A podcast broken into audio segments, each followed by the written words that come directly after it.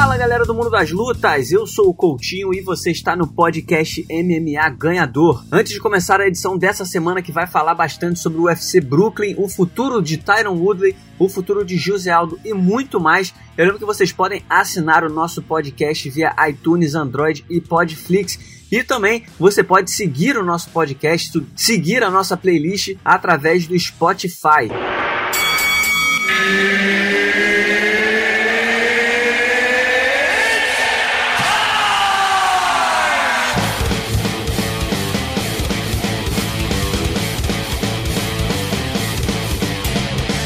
Galera do mundo das lutas, mais uma vez eu tenho o prazer de receber aqui no podcast MMA Ganhador o Felipe Paranhos. Ele é repórter da AG Fight e colunista do sexto round. Ele mais uma vez vai participar da nossa resenha aqui para falar do melhor do mundo das lutas. Felipe, seja muito bem-vindo mais uma vez.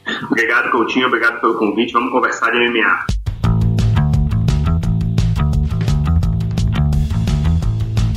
Queria repercutir com você. A gente teve um Media Day com o José Aldo aqui no Rio de Janeiro. O José Aldo que vai enfrentar o Renato Moicano no UFC Fortaleza, que acontece agora em fevereiro. E entre tantas coisas, né? Acho que vou, vamos falar sobre algumas coisas que ele, que ele explicou sobre o futuro dele. Mas primeiro eu queria começar com a explicação que ele deu a respeito de não ter aceitado a luta contra o Renato Moicano para cinco rounds, como luta principal desse UFC Fortaleza. O presidente do UFC, Dana White, algumas semanas atrás, ele revelou que a ideia era fazer de José Aldo versus Renato Moicano a luta principal do UFC Fortaleza, só que ele, é, ele expôs o José Aldo, né? Acho que é, é justo botar dessa forma, dizendo que o José Aldo é quem não quis é, fazer essa luta de cinco rounds e por isso a luta do Aldo contra o Moicano virou a luta principal, mantendo assim Marlon Moraes versus Rafael Assunção como luta principal do UFC Fortaleza. O José Aldo explicou que foi o Dedé que decidiu, que tomou essa decisão, que por ele ele faria os cinco rounds contra o Renato Moicano. E o Dedé Pederneiras explicou que o Aldo é, é, ele só faria uma luta de cinco rounds se fosse uma luta pelo cinturão, porque o Aldo já está lutando há muito tempo, é um desgaste muito grande fazer esse tipo de preparação. Enfim, como é que você reage a essa declaração, a essa justificativa? Você realmente é, é, compra essa ideia? Você acha que realmente esse é o motivo do Aldo não fazer cinco rounds contra o Renato Moicano? Ou você acha que existe algum outro motivo? Eu, eu sinceramente, quando ele, é, quando o Dana expôs essa formação de quadro não queria fazer cinco rounds contra o Moicano, pelo menos para mim bateu como se fosse aquela coisa tipo, ah, o cara já tá meio que de saco cheio, ele quer realmente encerrar logo o contrato, então ele não tá tão comprometido, comprometido a ponto de fazer uma luta principal, fazer cinco rounds contra o Moicano, que é um cara da nova geração, enfim. Para você, como é que você reage a essa justificativa? Você acha que é realmente isso ou tem algo por trás?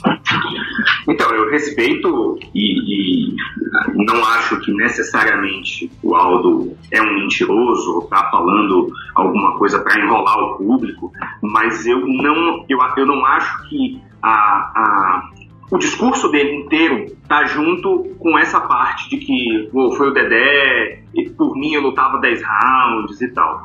Pelo seguinte, assim, a partir do momento que ele, na mesma, na mesma é, entrevista, diz que já definiu o seu futuro, que vai fazer, que pretende fazer as três lutas no Brasil, as três últimas do contrato, todas esse ano, em cada um, uma em cada evento realizado aqui, é, já fala em, em, se aposentar e ah, talvez fazer como Jorge St-Pierre, que voltou uma, uma, uma, vez depois só para disputar o título.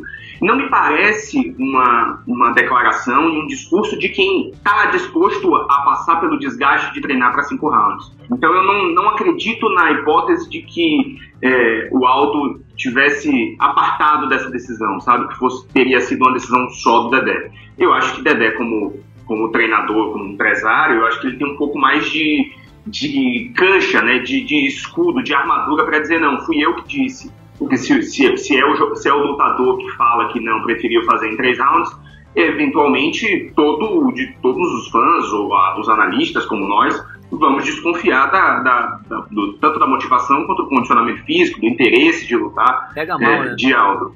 Então, eu acho que, no, no, fundo, no fundo, eu acho que essa decisão reflete um pouco do fim da carreira do Aldo, que já é esse ano, já, já deixou claro que nesse ano, no último evento do UFC no Brasil, ele pretende encerrar a carreira. Agora, Felipe, outra coisa interessante que eu achei é, é o Aldo revelou, né, que o plano dele é fazer três lutas em 2019, né? Ele vai estar lutando agora em fevereiro, ele quer lutar de novo em maio provavelmente no evento que vai ter no, no Brasil, em Curitiba. E fazer uma, mais uma luta no segundo semestre no outro evento que vai ter no Brasil, né? A expectativa é que sejam três eventos, como tem sido no Brasil na temporada. E o Aldo quer fazer parte desses três eventos é, é para encerrar o contrato, que ele tem mais três lutas. Cara, eu não me lembro do Aldo ter feito três lutas em um ano né, na carreira dele no UFC. Eu acho que seria algo inédito. Você está confiante de, de, que isso realmente vai acontecer? E mais, é, se isso acontecer, o quanto seria especial, né? Porque é, encerrar a carreira fazendo três lutas no Brasil, eu acho que, que é, é algo que poucos lutadores têm o privilégio. E, e, se o Aldo realmente conseguir, vai definitivamente, eu acho que independente do resultado das lutas, vai ser especial, porque ele é reconhecido como o campeão do povo, ele é um cara que nunca saiu do Brasil. Enfim, é, como é que você já consegue projetar essa despedida dele se tudo correr bem, né? É, eu acho que é, ele. Uma outra coisa que, que dá a entender que ele está disposto de fato a fazer as três lutas foi a declaração dele nesse, nessa entrevista de que é, ele mandou diretamente para Dana White uma relação com 10 a 15 nomes, tanto dos penas quanto dos leves, com quem ele gostaria de lutar. E, e, então eu acho que a partir do momento em que um lutador, um ex-campeão, um já veterano e que poderia se dar o luxo de escolher os lutadores com quem, com quem ele encerraria a carreira, faz uma relação tão grande, dizendo, ó, quem você quiser desse, desses aqui, por mim tá tudo certo. É, eu acho que isso demonstra que de fato ele está interessado em, em, em, cumprir essa promessa de fechar o, a sua a sua carreira com esse evento, com esses eventos no, no, no Brasil. Eu acho que para ser mais completo, só se o último do ano tivesse, fosse no Rio. A gente sabe que é improvável devido àquela confusão em relação à violência que houve no UFC 224 da, da Amanda Nunes com a Raquel Pennington, mas seria um, uma chave de ouro para a carreira dele, encerrar a carreira no Rio, onde ele é, é, se tornou, acho que mainstream ao, ao nocautear o Chad Mendes, pular no público, aquela, aquela repercussão toda da, daquela é, é, comemoração então inédita, né, tão rara. Depois muita gente já, já repetiu, mas naquele momento era aquela coisa da, da adrenalina, da, da né, de, de botar para fora realmente.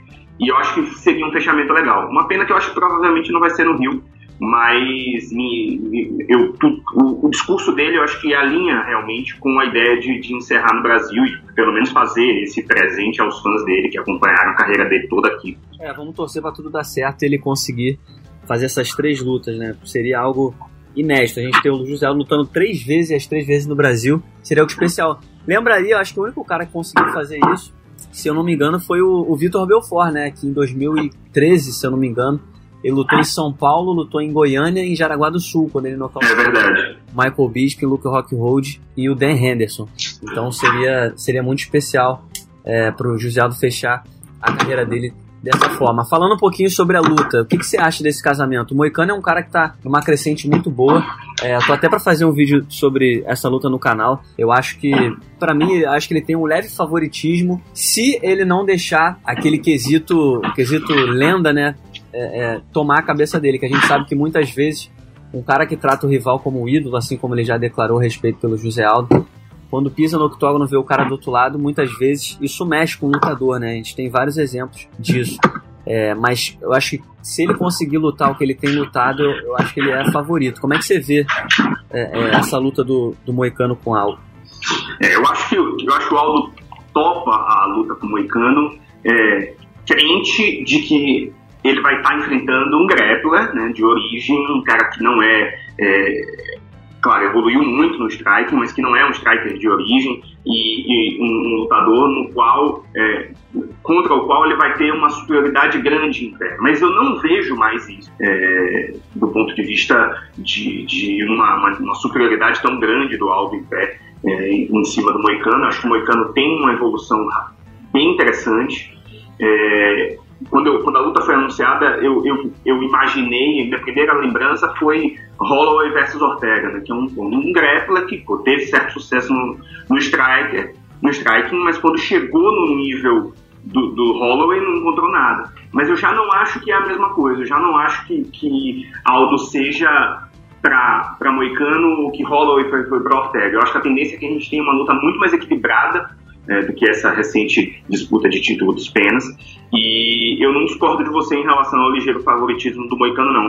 Muito mais por essas questões é, extra-cage que estão no ar, né? Essa coisa de uma aparente é, desmotivação do Aldo em relação a pensar em, em título diretamente, em querer uma, uma um, algo maior nesse final de carreira. Então isso pode estar tá, tá realmente mostrando um, um, certo desinteresse, né? um certo automático do Aldo. Então talvez isso, o, o, pelo Moicano tá vindo aí de porra, uma sequência bem interessante e ter vindo de uma frustração recente que foi não conseguir bater o peso para ser é, substituto nessa luta que a gente comentou, do, do, da decisão do título, óbvio, ele não ia acabar lutando, mas é uma frustração, é um, é um desgaste com o UFC. Eu acho que ele vem com muita fome, eu acho que isso faz, de fato, Moicano ser favorito ligeiramente em cima do alto.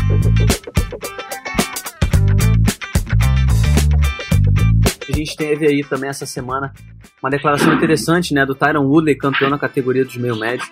Na última luta ele venceu o Darren Till, é, até de uma forma bem convincente, né? A gente não estava vendo o Tyron Woodley lutar de forma é, é, expressiva, ter apresentação brilhante tudo mais. Ele conseguiu ter uma apresentação muito boa, mas aí mais uma vez caiu naquele osso de enrolar demais para voltar ao octógono. Aí teve toda a especulação a respeito da próxima chance pelo cinturão. Todo mundo achou que ia ser contra o Kobe Covington, mas virou o Camaro Usman. E ele já está declarando, ele também é outro cara que não luta toda hora, né? Ele sempre bate cabeça com o UFC na hora de negociar, um cara que está sempre pedindo para ganhar muito dinheiro, por isso ele faz parte de, de eventos grandes. Mas ele declarou que na temporada de 2019 ele desenha a temporada da seguinte forma: ele vai enfrentar o Camaro Usman em março, depois ele quer enfrentar o Kobe Covington e ainda em 2019 ele quer disputar o cinturão da categoria dos médios. É, a primeira pergunta que eu te faço é o seguinte: a gente está vendo esse fim de semana, a gente já vai falar sobre o TJ Dillashaw que vai disputar o cinturão dos Mostics e pode ser o novo double champ né, da parada é, nesse sábado no UFC Brooklyn contra o Cerrudo. Mas o Tyron Woodley agora também querendo subir para os médios. O, o, você, acha que, você acha que existe um limite? Vai chegar um ponto que, que, que o Dana White vai precisar frear essa galera que está querendo correr atrás de vários cinturões? Porque nenhum, nenhum campeão para mais na própria categoria, né? A gente já teve o Conor, o Daniel Cormier e a Amanda Nunes, que se tornaram campeões de duas divisões.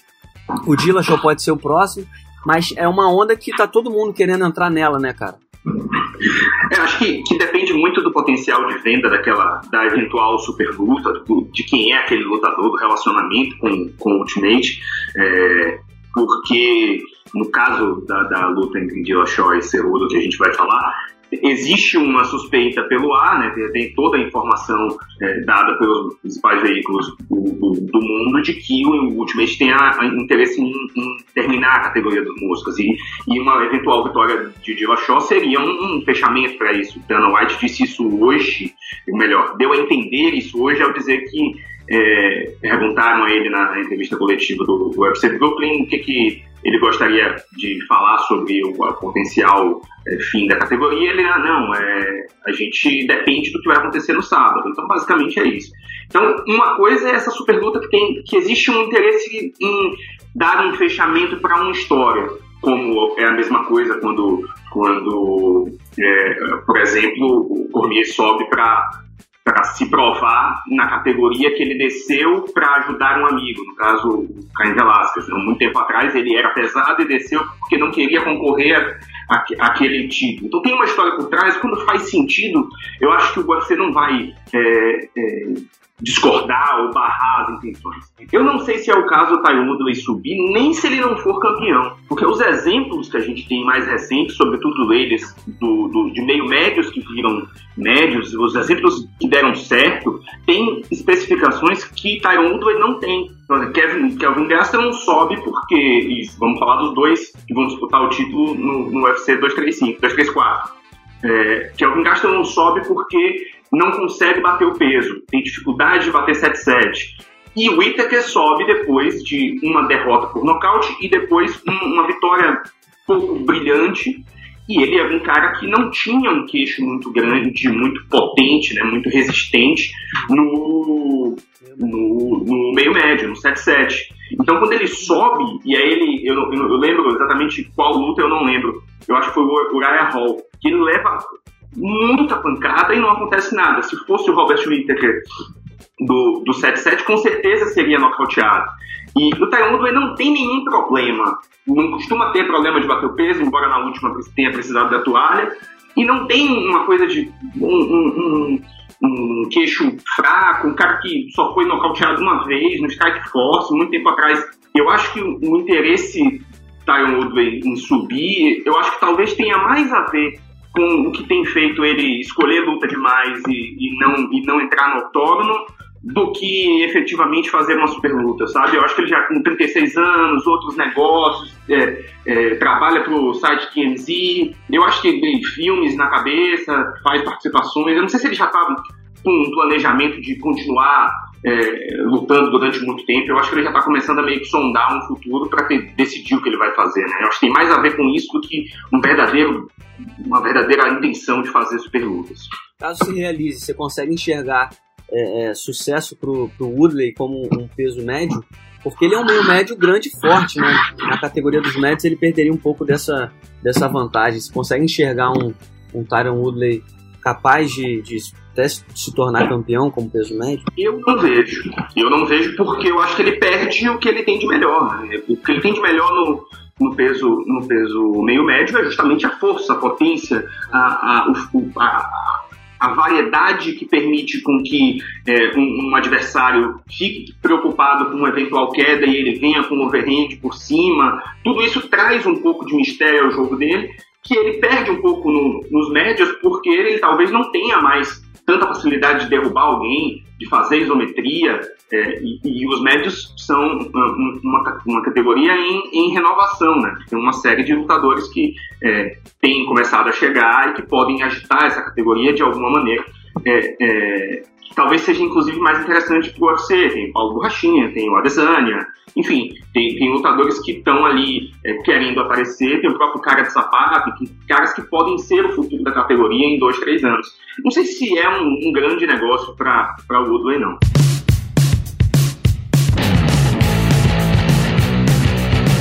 Agora, Felipe, pra gente finalizando o nosso papo, a gente vai ter nesse sábado aí o UFC Fight Night acontece no Brooklyn, com a super luta, né, que a gente já citou aqui, entre o Henry Cerrudo, atual campeão na categoria dos mochas, contra o TJ Dillashaw, que é campeão peso galo e vai descer de peso para enfrentar o Cerrudo e tentar o segundo cinturão. Cara, primeiro de tudo, é, é, nas casas de apostas, o, o TJ Dillashaw ele é o grande favorito para vencer essa luta. É, eu até concordo com o favoritismo ao Dillashaw, mas não por uma margem tão grande quanto as casas de apostas estão dando. Eu acho que o Dillashaw é, é favorito por tudo que ele já construiu, é um cara mais técnico, tem, tem um gás muito bom, tem uma trocação absurda. E do outro lado, só que do outro lado a gente tem um Cerrudo que já está acostumado com peso, né? Essa questão do peso foi falada nas últimas semanas, até por conta das fotos que o Dillashaw publicou, onde ele aparece bem magro mesmo, eu não diria nem abatido, né? Que é difícil falar é, é, é, abatido quando, quando o cara tá ali exatamente querendo esbanjar atleticismo. Enfim, de que forma você é, é, enxerga é, esse favoritismo do Dillashaw? Você concorda que ele é favorito? Você acha que, que não é para tanto? Como é que você avalia primeiro o favoritismo do Dillashaw nessa luta? Eu concordo com você que eu acho que ele é favorito, não tanto quanto parece, né? é, quanto as casas de apostas têm apontado. Eu acho que ah, eu concordo com você que a história dele como peso galo e os lutadores que ele enfrentou e venceu e de maneira é, incontestável, a grande maioria deles, é, faz com que a gente acredite que o Dillashaw seja favorito, inclusive pelo fato dele ter tido uma, uma transformação de wrestler para para striker de primeira linha é, depois que ele sai da, da do Alpha Male, principalmente depois daquela da recuperação do título em cima do Barão. Por outro lado, é essa questão. Há interrogações demais em relação à, à condição física do Dillashaw né, para essa luta. É, é difícil dizer que ele vai ser o mesmo Dillashaw que a gente vê, porque 24 horas depois de você chegar ao menor peso da vida, com 32, 33 anos, que você nunca bateu, é difícil você dizer que um lutador vai estar pronto para um, um, desafio do tamanho de Henry Cerudo. É, ao que tudo indica, na segunda-feira ele disse, faltando seis dias para a luta, que estava faltando 4 quilos para perder. 4 quilos para perder em 4, 5 dias é a coisa mais tranquila do mundo para a maioria dos lutadores. A questão é, Se fosse 65 para 61, a gente sabia que batia. 61 para 67, a gente para 57 a gente não sabe. Então eu concordo com o favoritismo do ponto de vista técnico, mas eu se eu tivesse na pele de um apostador lá fora, enfim, não faria essa, não teria essa certeza de apostar no Dillashaw acreditando que que ele é quase uma barbada por conta de todos essas, esses sinais de interrogação que tem. Agora, Felipe, uma coisa que eu estava pensando, é, a gente teve, vamos dizer assim, os três, os três é, é, double champs que já se consagraram, diferentemente do Dillashaw, eles subiram de peso, né? O Dillashaw está fazendo o caminho inverso. E eu acho que, na minha opinião, nos três casos, o, o Conor McGregor ele deixou de ser um peso pena, quando foi para os leves, o que, que aconteceu? Bateu mais pesado ainda, nocauteou. Daniel Cormier, a mesma coisa. Foi para os pesos pesados, bateu mais pesado, nocauteou. E Amanda Nunes, para mim, foi o, o, o, caso mais claro, né? De uma lutadora que, que, já era forte e ficou mais forte ainda como peso pena. No caso do Dillashaw, é, você acha que a gente pode esperar também essa, essa diferença de performance, principalmente no poder de nocaute? É, quando, a partir do momento que ele desce, eu acho que ele pode acabar batendo mais fraco. Né? É, ele pode acabar sofrendo um pouco mais. É, vale lembrar que o próprio Cerrudo não é um mosca pequeno. Ele, no início da carreira, inclusive, teve dificuldade para bater o peso. Ele é um mosca grande, massivo, troncudo. Então, é, é, não é como se também ele estivesse pegando, um, ele fosse descer de peso e fosse ter uma enorme diferença de tamanho. Mas a minha maior preocupação, não é essa palavra não é nem preocupação, mas o meu maior questionamento em relação ao Dillashaw nem é o poder de nocaute, é a capacidade de absorção. Normalmente, quando você drena mais o cérebro, a capacidade de absorção de golpes diminui. E Cerruto tem uma mão direita bem pesada. Então, assim, como eu, como eu disse na última pergunta, são interrogações demais. Assim, são questões que é, trazem ainda mais interesse para essa luta. Né? Tem muita coisa que a gente não sabe, que é mistério. Né? Como é que o Dillashaw vai se, vai se portar e como é que ele vai resistir às entradas de queda do Cerruto como é que ele vai ser, é, é, é, como é que ele vai reagir ao soco que eventualmente tomar, enfim, são, são coisas que, que deixam a luta ainda mais interessante. E cara, pra gente finalizar, queria que, que, que saber qual que é o seu palpite, né? Se você. É, quem que você acha que vence, como é que você acha que a luta se desenrola. Hoje teve até a encarada dos dois, o, o Cerrudo apareceu com a medalha olímpica lá, como quem talvez né, esteja mandando uma mensagem de que vai tentar amarrar a luta contra o Dillashaw, enfim, é só uma leitura que às vezes a gente pode acabar fazendo. Queria saber seu palpite. E, se, e o segundo, a gente já falou também sobre a possível, o possível término da categoria dos moscas. Por um lado, a gente sabe que essa luta é muito importante, né? Eu acho que se o, se o Cerrudo perder o cinturão, pelo que o Dana White falou hoje, está claro que a categoria está iminente de ser, ser encerrada. Mas por outro lado, eu também penso, o UFC já tomou tantas decisões é, é, no sentido de que, ah, somos uma empresa e paciência, é isso, vocês que aceitem. Eu, honestamente, eu custo um pouco acreditar que se o Cerrudo continuar campeão, sei lá, daqui a um ano, seis meses, o UFC pode acabar é, tomando essa decisão. Você acha que realmente essa, essa luta vale a, a, vida da categoria dos mochas? Ou você acha que é possível a gente considerar que mesmo a vitória do Cerrudo pode acabar culminando daqui a algum tempo no, no fim da divisão? Eu acho que uma vitória do Cerrudo deixa o UFC sem saída na intenção de, de fechar a categoria. É evidente que é um, existem é, questões eventualmente financeiras ou questões internas que sejam é, prioritárias, mas toda, toda grande empresa, toda grande corporação trabalha com a própria imagem, né? E, e, e se o, o, campeão peso mosca derrota o campeão peso galo que vinha é, numa, numa jornada bem, bem dominante, vindo de dois nocautes consecutivos, se o Cerrudo ganha de, de você de alguma maneira ao fechar a categoria dos moscas, você desvaloriza as duas categorias tanto o Mosca quanto o Galo. Quer dizer, o campeão dos Galos que não colocou seu cinturão em jogo, é, acabou de tomar uma porrada e, beleza, acabaram com a, com a, com a categoria do outro e deixaram a dele, sabe? É uma, uma coisa que tipo, o público médio soaria muito estranho. E, e, e, e coincidentemente, também para alguns lutadores brasileiros seria um, um, uma situação meio trágica. O Brasil, se eu não me engano, os, os moscas são, único, são a única categoria que o Brasil tem quatro lutadores no, no top 10 né, o Formiga, Davidson Figueiredo, Wilson Reis e Alexandre Pantoja. Então, nem todos esses caras se dariam tão bem a essa altura da carreira nos galos. Eu tenho minhas dúvidas se, por exemplo, o Wilson Reis conseguiria é, ter uma jornada mais longa nos galos a essa altura do campeonato, a essa altura da carreira.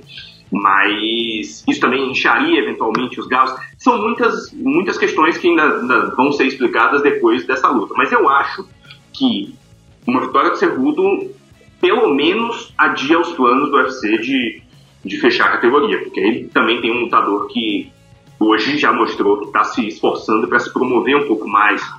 Né? Pegou uma, uma cobra de, enfim, um simulacro de cobra hoje na, na, no UFC Brooklyn, na, na entrevista, fez uma, uma brincadeira com né, uma provocação com o apelido uh, Snake in the Grass, né, a cobra na grama de, de Dillashaw. Então ele está tentando se promover e eu acho que, ele, o próprio Segundo tem isso em mente, né? Tentar se fazer um lutador é, vendável para garantir o futuro da categoria e o seu próprio cinturão.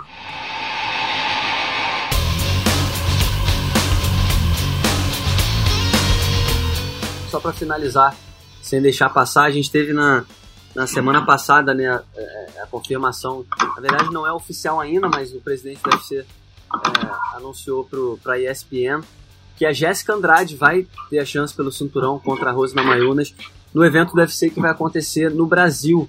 É, eu esqueci agora qual vai ser o número desse UFC, mas é o evento de maio, que vai, ainda não tem lugar para acontecer. Mas só para a gente finalizar nossa resenha, é, qual, qual que é a chance que a Jéssica tem contra a Rose? Você acha que ela tem uma chance legítima de se tornar campeã diante da Rose? Ou, ou a Rose, depois do que apresentou contra a Ioana, ela se mostrou bem acima da, das demais rivais?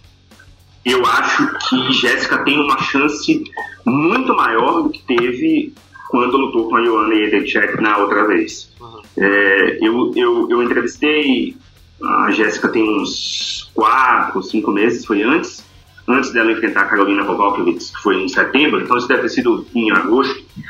E naquela ocasião ela me mostrou, ela me passou uma, uma profundidade de análise do jogo de Rose Namajunas que eu não, não imaginava que ela fosse já ter àquela altura do campeonato antes de é, é, vencer um title, antes de fazer uma luta que seria um title shot eliminator. Né? Então, muito antes da, da, de uma eventual possibilidade dela lutar com a Rose Namajunas, ela fez uma uma, uma análise bem grande, bem profunda sobre o jogo de, de, de Rosna Então, isso me faz pensar que talvez de fato ela esteja sendo dissecada mentalmente. Né? O, o, jogo sendo observado com muita, muita é, é, frequência, com muita intensidade, com muita profundidade, e isso pode ser muito positivo. Naquela ocasião, por exemplo, ela assumiu uma série de falhas na, no jogo da, da Joana em relação ao jogo que ela fez com a, o jogo com a Joana Jacek, que é uma lutadora que se movimenta muito lateralmente e, e, e Jéssica tem aquela coisa de pressionar, de andar para frente, ela não estava achando nada porque a própria movimentação dela é, era driblada pela, pela movimentação lateral de Joana, né? da polonesa. E, e, no caso do, de Rosna Mayunas, ela levantou essa questão e eu concordo. É, Rosna Mayunas não tem essa, essa, essa, essa é, movimentação e esse footwork que vai impedir o jogo de Jéssica Andrade. Então não é, o jogo, não é a matemática, não é aquela, aquela coisa da matemática. Se Jéssica Andrade perdeu de, de Joana Edechek e, e Joana perdeu de Rosna Mayunas, naturalmente Rosna Mayunas vai vencer Batistaca. Não acho que isso se enquadre nessa questão, porque tem uma questão de encaixe de jogo que eu acho que a Ana Mayunas não tem do ponto de vista de movimentação, de evitar as entradas é, de overhand, de ganchos, enfim, tanto embaixo no, no, corpo quanto em cima, que a Joana, e a Joana tinha muito isso, é, muito fluido, muito da, da própria é, é carreira dela, né? Essa movimentação lateral era uma coisa que para ela era uma coisa muito automática, e eu não vejo Rosana Maionas com isso. Por isso eu acho que Jéssica Bastaca tem muito mais chance do que teve lá atrás, eu acho que ela pode sim se tornar a nova campeã dos Palhas. Então tá aí, esse foi o Felipe Paranhos, ele é repórter da AG Fight e colunista do Sexto Round, participando aqui do nosso podcast MMA Ganhador. Muitíssimo obrigado pela sua audiência. Eu espero que vocês tenham gostado de mais uma edição do nosso podcast e eu volto na semana que vem. Até lá!